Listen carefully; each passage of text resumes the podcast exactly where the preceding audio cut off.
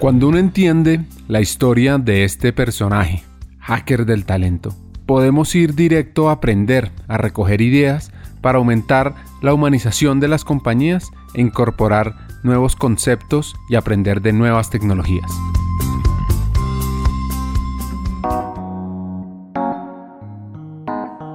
El lado B es sobre una teoría made in la experiencia de Juan Carlos, líder de jugos del Valle Santa Clara y vuelvo y pues, me toca decirlo porque soy yo así en lo espiritual, eh, en esa relación con Dios que tengo, eh, dije, le pedí a Dios un poquito que me da un poco esa sabiduría que da Él, que es más allá de la sabiduría técnica o, o la sabiduría académica. Y, y, perdón, hago referencia a este tema bíblico, pero me interesa es, una vez eh, que, que el rey Salomón le estaba ofreciendo un montón de holocaustos al Señor, y Dios le dice, pídeme lo que quieras que te lo doy.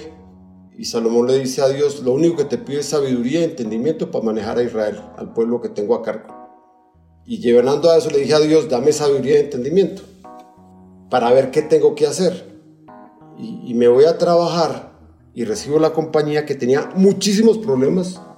Creo que si no se toman las decisiones que se tomaron, no necesariamente yo, el equipo, la compañía estaría en aprietos económicos gigantescos y lo primero que dije, necesito entender antes de hablar. Y creo que es un pecado que tenemos muchos directores de compañías cuando llegamos, que llegamos a, dar doctrina. Yo dije, necesito entender el negocio. Y me dediqué a entender el negocio. Primero desde lo numérico, que, que, llamé al, al, director de finanzas y le dije, Alfredo, explícame cómo funciona, porque es un negocio desde, desde la estructura económica muy complejo, porque pertenece al sistema embotellador vende a los embotelladores al costo del producto, con un margen fiscal, y le vende a los supermercados así con un margen. Y aparte de eso es leche y son jugos y es fruta. Eso yo no, yo no conocía eso, yo vengo de refrescos. Y súmale que aquí hay unas tiendas de helados muy ricas que se llaman Santa Clara, un tema de retail, 200, casi 300 tiendas había en ese momento. Entonces yo dije, si quiero llegar a aportar, tengo que entender el negocio. Entonces me eché un clavado gigantesco en el negocio desde el papel primero.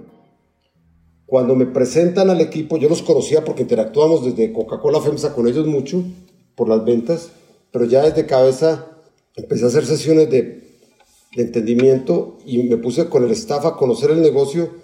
Y creo que lo más anecdótico es cuando, cuando el equipo comercial y de marketing me empiezan a hablar del, del portafolio de leches y de jugos. Yo no entendía nada, nada en una sala de juntas, les íbamos para el mercado. Y nos fuimos al mercado, literalmente, y desde el supermercado del Anaquel y algunas tiendas empezamos a entender el portafolio y ahí empezamos. Después fui a las plantas a conocer el proceso paso por paso, a probar la pulpa de fruta.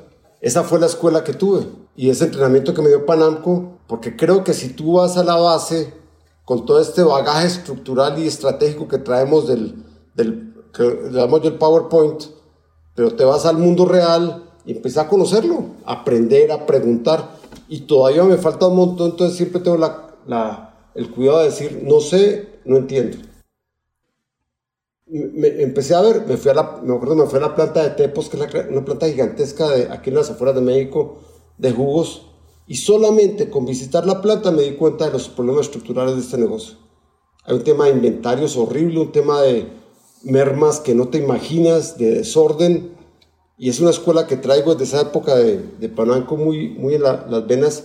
Cuando tú empiezas a visitar la planta, a ver los baños, a ver las bodegas, a ver eh, los tratamientos de agua, así no sepas técnicamente cada cosa, la gente te empieza a mirar con un respeto distinto. Y empieza, y me dicen, por favor vengan un mes y nos fui al mes y sigo yendo y nadie se olvida esa primera visita.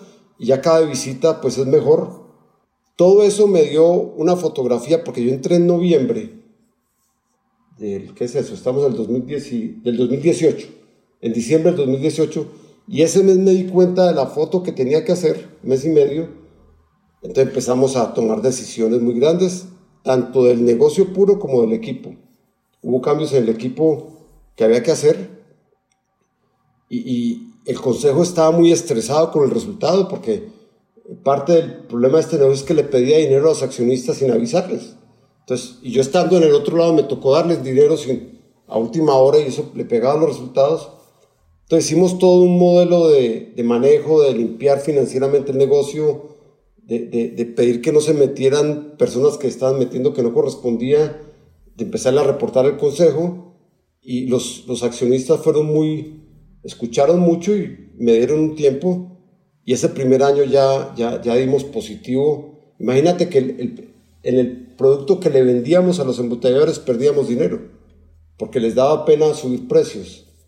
Bueno, limpiamos la casa, el siguiente año ni se diga, y este año pasado, el 2020, que fue el año de crisis, fue el primer año, que el negocio de positivo en el canal supermercados.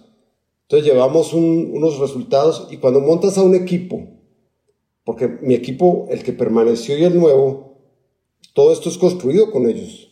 Cuando los montas a ellos, los acompañas eh, y estás en el día a día y de la estrategia te vas al piso con ellos y los enseñas a ir al piso, literalmente al piso, ya sea de manufactura, distribución o de ventas, y empiezan a crear resultados, tienes un equipo totalmente motivado y ganador porque se dan cuenta eh, que construyes con ellos el resultado desde abajo. Y la compañía Coca-Cola ha estado súper impresionada y nos apoya en todo. Entonces aquí cambiamos de canal de esta una reunión de estrategia maravillosa y siempre que llego yo vamos ahora así a aplicarla a donde corresponda aplicarla. Y el, y el lema nuestro es operar, operar y operar. Y sobre todo ahora en este mundo virtual tan complicado es cómo nos vamos de estas pantallas o cómo operamos a través de estas pantallas, cómo tenemos reuniones con los clientes a través de estas pantallas, cómo tenemos reuniones con la fuerza de ventas. Ya estamos saliendo afortunadamente mucho más al mercado pero también hacemos visitas virtuales. todos los viernes tenemos visitas eh, en todo el país con tiendas, pero las tiendas, que son tantas tiendas, visitarlas físicamente es imposible. Cada viernes visitamos dos o tres tiendas con una camarita, la gente local nos muestra, nos presenta al operador, nosotros interactuamos con ellos, nos quedamos con tareas y empiezan a hacerse cosas.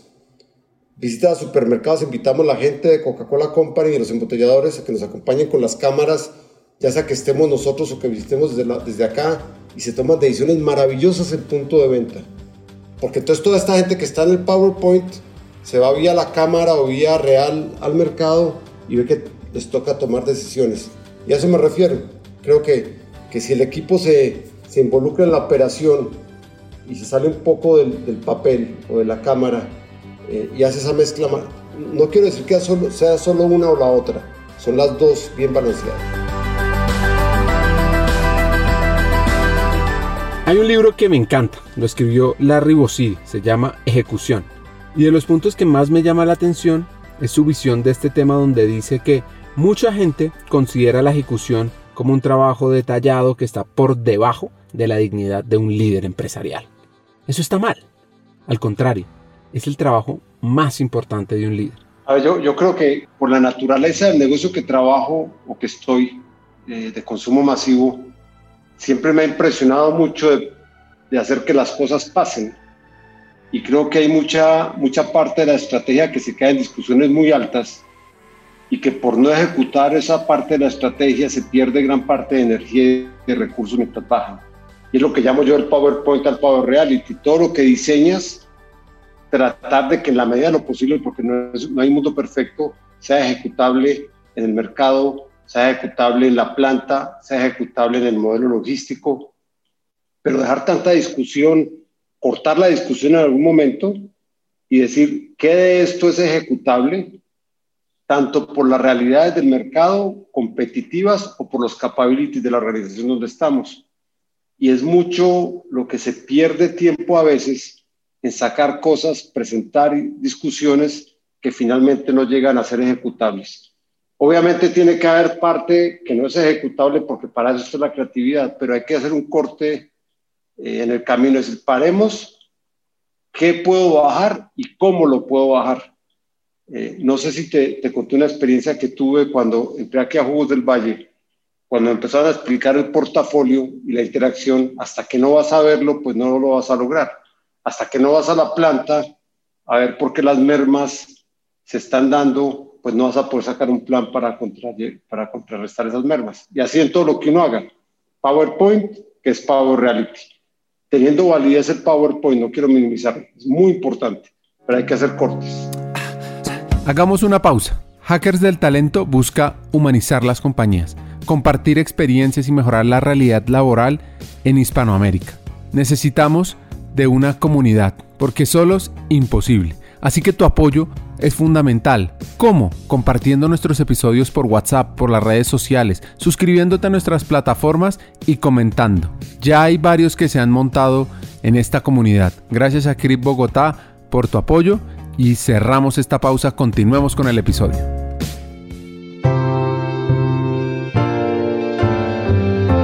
La motivación es un estado interno que activa, dirige y mantiene la conducta de las personas hacia sus metas o hacia sus fines determinados. Es el impulso que mueve a cada persona a realizar determinadas acciones y persistir en ellas hasta cumplirlas. La motivación es lo que nos da energía, dirige nuestra conducta, es la causa del comportamiento. La motivación es un proceso que pasa por varias fases. Primero, la persona anticipa qué se va a sentir o va a dejar de sentirse mal si consigue esa meta. En una segunda instancia, se activa y empieza a hacer cosas para conseguir dicha meta. Mientras vaya caminando hacia ella, irá evaluando si va por buen camino o no, es decir, hará una retroalimentación del rendimiento. Y por último, disfrutará el resultado. Yo diría que la mejor forma de motivarse a eso es el resultado, porque esto da resultados. Y si algo he aprendido en mi vida somos de números y de resultados. Y eso lo tienes a través de la gente que opera contigo y los equipos que están contigo. Y esa cercanía a la operación, llámese mercado, plantas o cadena de distribución, te va a ayudar a que esos resultados se den. Y muchas veces no es por lo que tú les aportes, porque realmente saben más que tú. Es por lo que traes de la salida a la operación, llegas a tu estructura corporativa y los habilitas para que tengan los resultados que requieran. Eh, yo hace unos ocho meses me fui a una distribuidora nuestra aquí en México y vi que, que había un pedido de un camión, tenía, estaba casi lleno el camión, había un pallet con un pack solo en el camión. ¿Qué hace ese pallet? No es que el programa nos exige que vaya todo el pedido, pues elimine ese, ese, ese, ese paquete del pallet, nos va a salir carísimo. Finalmente vinimos aquí al corporativo y reestructuramos el programa de carga de camiones para que no exigiera eso. O son cosas que solamente viendo ahí, recibiendo de la gente que sabe, que sabe más que uno, llegas a tomar decisiones. Como dicen en Colombia, decimos en Colombia, nadie te mete los dedos en la boca. Cuando estás dando doctrina, si conoces la realidad del mercado, hacen lo que quieran contigo, lo que quieran contigo. hay que estar ahí, vuelvo y digo, la estrategia sigue siendo muy importante, pero si tienes ese ingrediente de operación de, de, Power Reality, pues va a ser mucho más exitoso en tus números. Cambiando un poco de tema, algo que nos fascina en Hackers del Talento, pues cómo no hablar con Juan Carlos, CEO de Jugos del Valle, sobre las áreas de talento humano. Fantástica, yo creo que es, para mí es, el, es un área eje. Al primero, una premisa que tengo yo es, cuando llego a una posición nueva o al mundo nuevo, tengo que tomar la foto del talento que está conmigo. Y en ese momento poner un margen de tiempo de tomar las decisiones que tengo que tomar en el tiempo que debo tomarlas, para retener o para rotar el talento. Creo que eso es crítico. Y esa primera interacción la enriquezco con el área de recursos humanos antes de entrar a esa posición, con los perfiles de las personas, algo que aquí en el sistema FEMSA principalmente se tiene, que son los mapas de talento y todo el sistema de planeación organizacional tiene muchísima información. Entonces tú ves una persona, la ubicas en un cuadrante, le tienes todos sus perfiles escritos, entonces tomas toda esa información, la estudias, luego hablas con la persona, validas que lo que está en, el, en la información se acerca a la realidad y empiezas a tomar decisiones con ellos. Entonces creo que la parte de talento humano te va a dar eso, qué talento cuentas tú para llevar la organización al nivel de éxito que requieres. Y luego es el, el eje, o yo lo llamo como la conciencia del negocio. Está acompañando todas las decisiones porque ellos realmente son los que saben cómo puedes, a través de los equipos, implementarlas en las operaciones. Dicho eso, me parece que la parte de talento o de recursos humanos es de apoyo y de complementación a la operación, pero los directores de la operación no pueden obviar eso. No pueden delegarle a talento el desarrollo de su gente, no pueden delegarle a talento eh, la rotación de su gente, no pueden delegarle a talento los temas de seguridad que son tan importantes, eh, no pueden delegarle a talento el performance de su gente. Se tienen que apoyar en talento humano para llevar a cabo sus procesos, pero cada cabeza es la responsable de, lo que le corresponde al talento humano. Es que a veces pensamos, hay un tema de pagos, hay un tema de motivación, hay un tema de cultura, entreguemos a, a recursos humanos. No, no, no. Es de la operación apoyado por recursos humanos que marca, las, que marca la cancha, pero es cada operador quien ejecuta los temas de talento. ¿En qué discusiones involucra talento humano? Todas o sea, no hay una discusión de negocio que no esté talento, el director de talento humano con su equipo acá. Este tema de virtualidad que estamos teniendo ahora por la pandemia, todo fue armado con el equipo de recursos humanos. ¿Cómo hacemos para que la compañía cambie su esquema de trabajo físico y virtual con ellos? Eh, el business plan es armado con talento humano como, como parte fundamental. O sea, en el staff, recursos humanos tiene el mismo nivel de participación que el área de administración y finanzas o que las áreas operativas, porque son parte fundamental de la estrategia. Por supuesto que la planeación en mapeo debe ser prioridad. Mira, hay, el sistema nuestro tiene una, un área de planeación de talento que es súper importante. Hay rutinas sagradas. Inclusive te metes tú en una sala eh, en ciertas fechas a evaluar todo el talento de la organización, al menos que te corresponden los niveles que siguen a ti. Todos opinan al mismo nivel y hay unos parámetros y unas rutinas sagradas para hacer eso. Si no cumples con eso y no cumples con tus revisiones verticales, con tus reportes y con tus programas de cultura, se afecta tu, tu remuneración anual. Es fundamental para, para el grupo eso. El tema de planeación de talento organizacional. Y en esas planeaciones mapeas el talento. ¿Qué áreas de oportunidad tiene? ¿Dónde debería estar la persona? ¿Y qué tablas de reemplazo tienes?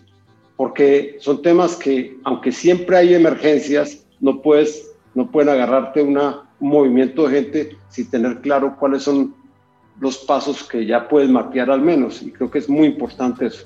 Y aquí es crítico. Eso lo traigo desde el mundo FEMSA, que son súper disciplinados con esto. Yo creo que que Coca-Cola FEMSA tiene una escuela de, de, manejo de talento humano única y yo lo he traído aquí ahora en Juegos del Valle, que es una compañía de sistema Coca-Cola súper al frente. Coca-Cola compara también rutinas de estas. Nosotros estamos en la mitad del mundo de Coca-Cola en México y tomamos lo mejor, pero el talento se volvió un tema, para la parte de talento humano, un tema crítico porque se está volviendo muy escaso, ¿no? Para la época en la que estamos viviendo, uno de los temas más difíciles de trabajar hoy es conseguir y más que nada retener al talento. Y así lo busca solucionar este hacker. O hacer que tu, que tu gente se esté preparando para internamente que haya un plan de desarrollo que no, no está al 100% perfecto, pero que haya un plan para cuando se den los movimientos. Entonces también tienes un, un semillero interno increíble. Y en la operación en negocios como el nuestro, que tienen que ver tanto con el mundo real, es muy difícil conseguir talento adecuado porque son procesos muy específicos.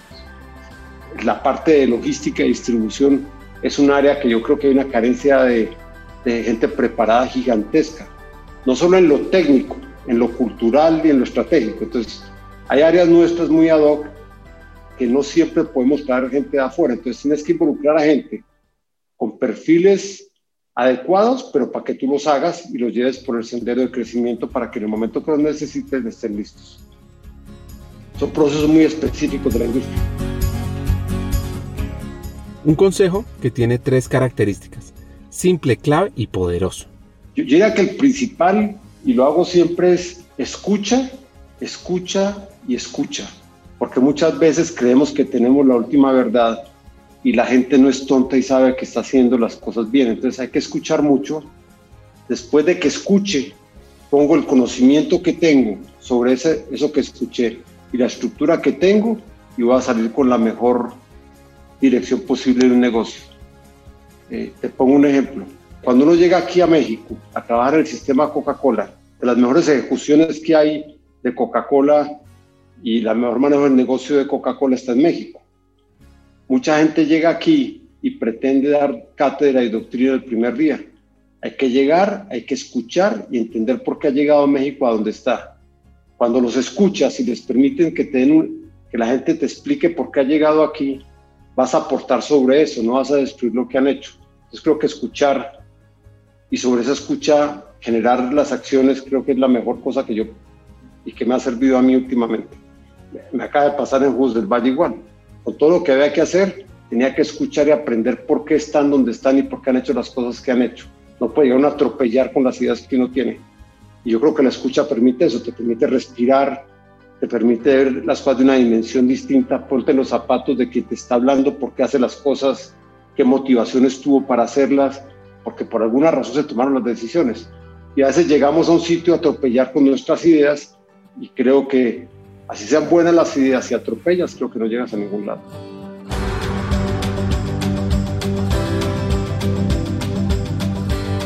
¿El mejor consejo que le han dado es? El mejor consejo que me han dado, que tal vez tiene que ver con el primero, así no te guste, es hazlo primero y aprende cómo hacerlo y después vienes y opinas. Baja, así te cueste, y después subes de nuevo. Date el break. Así tengas un cargo alto, ve y vuelve. No te quedes allá, pero ve a la operación y vuelve. Es el mejor consejo que me han dado y fue maravilloso.